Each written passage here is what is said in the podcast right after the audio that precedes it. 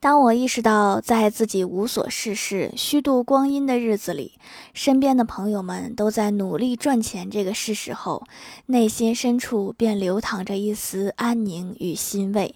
还好，这个国家的经济发展并没有被自己耽搁掉。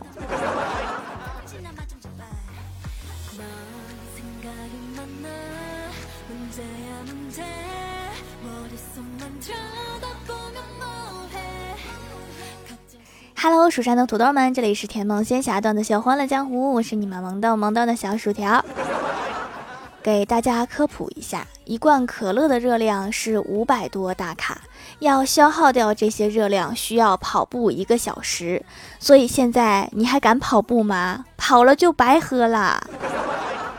辛辛苦苦长的肉为什么要减掉？我哥前段时间在外出差，下大雨，打车回酒店，下车后忽然发现手机不见了，冒着雨狂追百米，喊师傅停车。这时候发现手机在右手拿着，师傅停车问他干什么，我哥说：“雨天路滑，师傅您开车小心点儿。”我猜这个师傅当时在想，这小子不会是有什么毛病吧？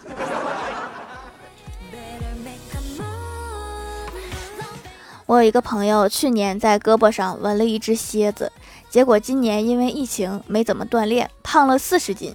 现在大家看到他的纹身，就会说：“你这个龙虾纹的挺不错呀。”不亏，花一份钱获得两份体验。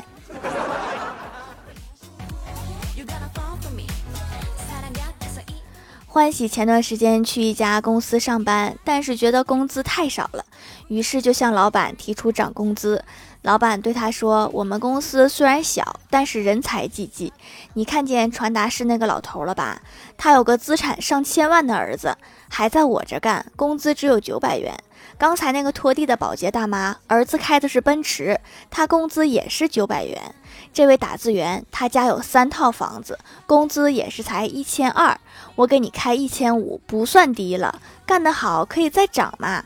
然后欢喜稀里糊涂的又干了一个月，后来整明白了，老板没说假话，传达室那个老头是老板的父亲，保洁大妈是他母亲，那个打字员是他老婆。感情你说的人才济济，都是在夸自己呀。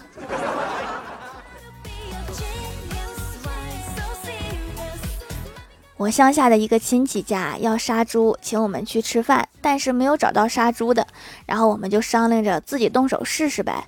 于是七八个人七手八脚的把猪捆好，老叔拿刀捅猪脖子的时候，不小心把绳子割掉了，猪蹬了两三下，绳子就开了，然后嚎叫着冲出了大门。猪刚跑到大门口，就让一辆卡车给撞死了。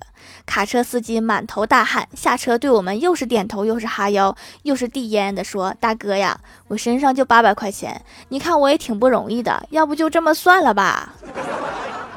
还有这种好事儿，猪也杀了，还平白无故多了八百。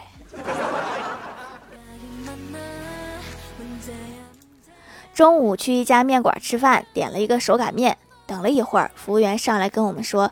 您好，机器坏了，要不您点个其他的吧？我点的不是手擀面吗？你们这样直截了当的跟我说，真的好吗？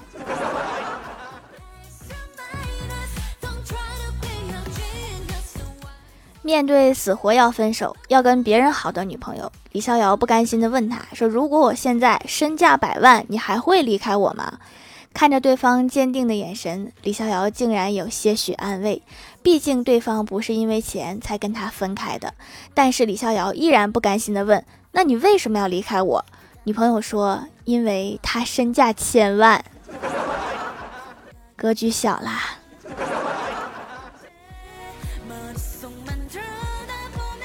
我们公司啊有一个小伙，身体倍儿棒，不怕冷。冬天别人要穿毛衣、棉袄，他只需要穿一件 T 恤，外加一件单衣即可，而且不会感冒生病。昨天去相亲，为了显示他的身体好，特意穿的比平时还少，结果被拒了。女孩妈妈不同意，说这么冷的天，连件厚衣服都买不起，不是没钱，就是特别抠。阿姨这么想也没毛病。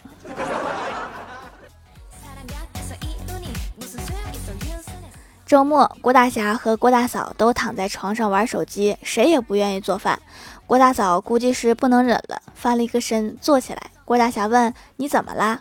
郭大嫂把枕头垫在肚子下面趴着，说：“我换个不怎么饿的姿势。”你们俩是不是把郭晓霞给忘了？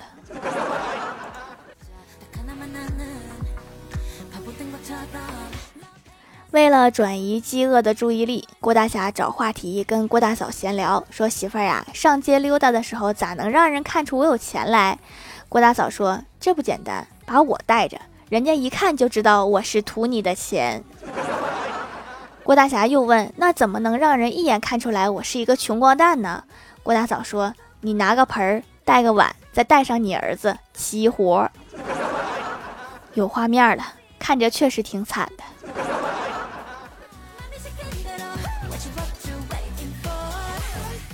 郭大侠带着郭晓霞上街，结果买了好多东西。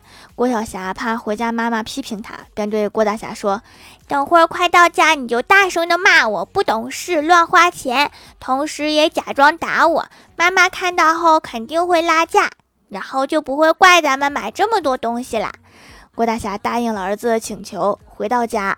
当郭大侠一边骂一边作势要揍郭小霞的时候，郭大嫂开口说话了，说：“我早就想揍他了，这小子最近可不怎么安心学习，你也真是的，老惯着他。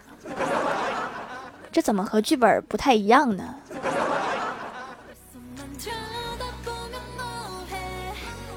晚上下班，在街上遇到高中的表弟和女生手拉手，甚是恩爱。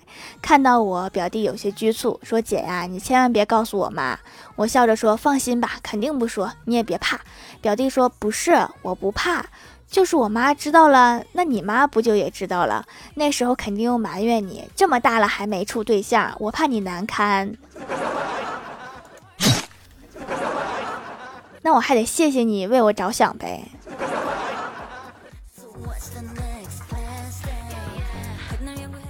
记得上高中的时候，考试都是八九十分，回家就有好吃好喝的伺候。有一次一努力考了一个一百零一，家里才知道满分是一百五十分。从那以后就没有这个待遇了。怎么就正好多了一分呢？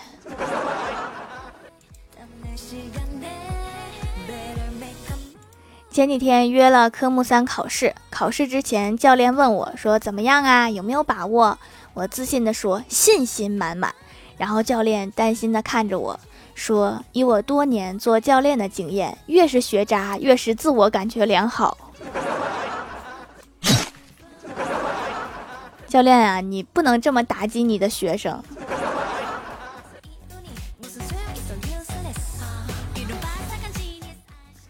学的时候，隔壁宿舍的女生在宿舍用粘鼠板抓老鼠。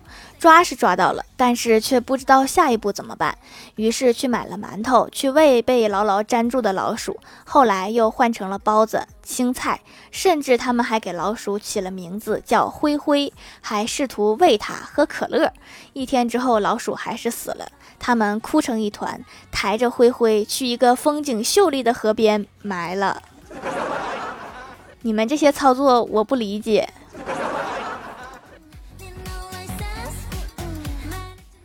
Hello，蜀山的土豆们，这里依然是带给你们好心情的欢乐江湖。点击右下角订阅按钮，收听更多好玩段子。点击屏幕中间的购物车，可以跳转到我的店铺，支持真正手工皂。微博、微信搜索关注 NJ 薯条酱，可以关注我的小日常和逗趣图文推送，也可以在节目下方留言互动，还有机会上节目哦。下面来分享一下听友留言。首先第一位叫做沙雕的一只山，他说太好啦，我终于是沙发了，哈哈。我想告诉你，你网卡了，沙发被别人抢了。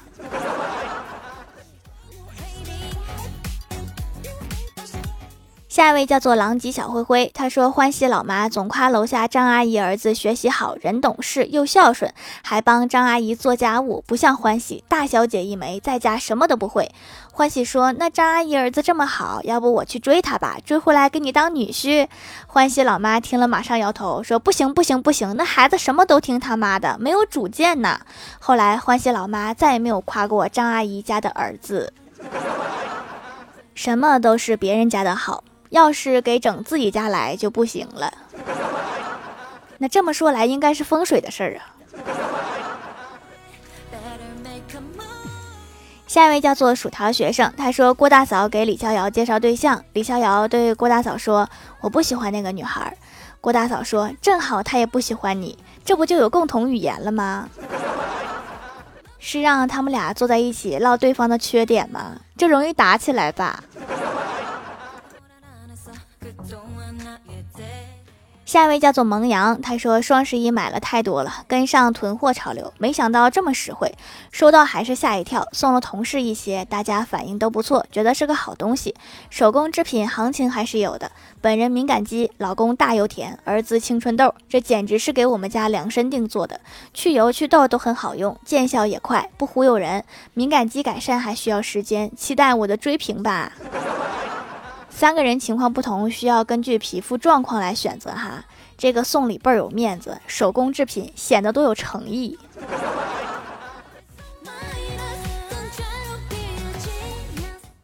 下一位叫做蜀山派小明他爸，他说：“条条，上次评论你没读，不甘心的小我决定再留一个。”小卖部老板说：“你们有没有听过一个传说？一个易拉罐断了却没有打开，那就说明这个易拉罐是上天选中的，把拉环戴在手上当戒指会有好运。”客人说：“所以你就不给我换饮料了呗？”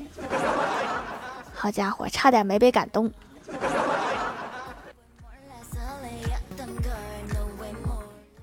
下一位叫做这个字我认识。他说：“一个万里晴空的一天，李逍遥对天说：‘月老啊，如果我这辈子不会一直单身的话，就一直晴天吧。’过了一会儿，天空果断下起了雨，还打了雷，哈哈。对了，我们要考试，懂吧？对啦，要新鲜的哦，么么哒，爱你哦，条条。你这句话，月老都得琢磨一会儿。举土豆是吧？明白了。”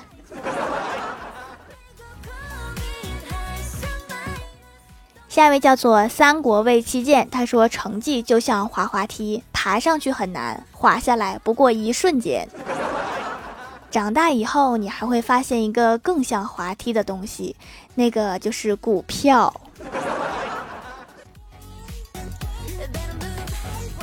下一位叫做汉木三，他说听节目买了手工皂，本来是祛痘的，现在闭口也没了，意外之喜，没香味儿也不会过敏，是给我们男生研究的呀。嗯，这位自信的男士啊，不是我打击你，没有香味儿，主要是给敏感肌研究的呢。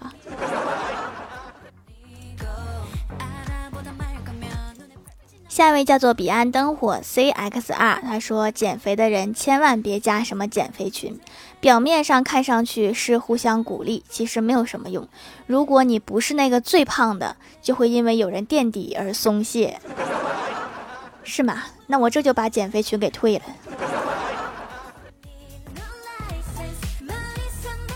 下一位叫做木子一千落，他说十一月还好，没有严寒，没有酷暑，这是一个可以清静的季节，没有夏天的忙碌，没有冬天的死气，和春天的热闹截然相反。而我正好喜欢这样的季节。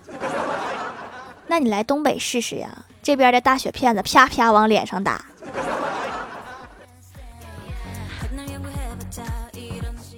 下一位叫做切切切切切土豆，他说都一天多了才发现。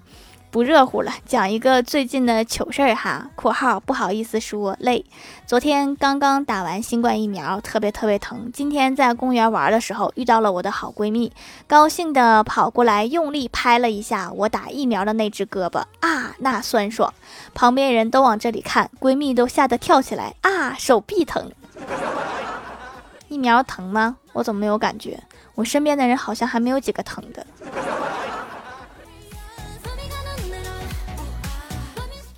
下面来公布一下上周七二七级沙发是如水月光盖楼的有同道创梦钟金福这个字我认识三国魏七剑彼岸灯火地灵喵幺三三三九五二九头顶花花的小猫宁小萌不萌呀快乐加倍油幺三幺四樱桃味的西瓜酱感谢各位的支持欢乐江湖专辑福利不断宠爱不断专辑订阅到二十八万送十分会员季卡随手点个订阅就可能中奖哦。好了，本期节目就到这里了，喜欢的朋友可以点击屏幕中间的购物车支持一下我。以上就是本期节目全部内容，感谢各位的收听，我们下期节目再见，拜拜。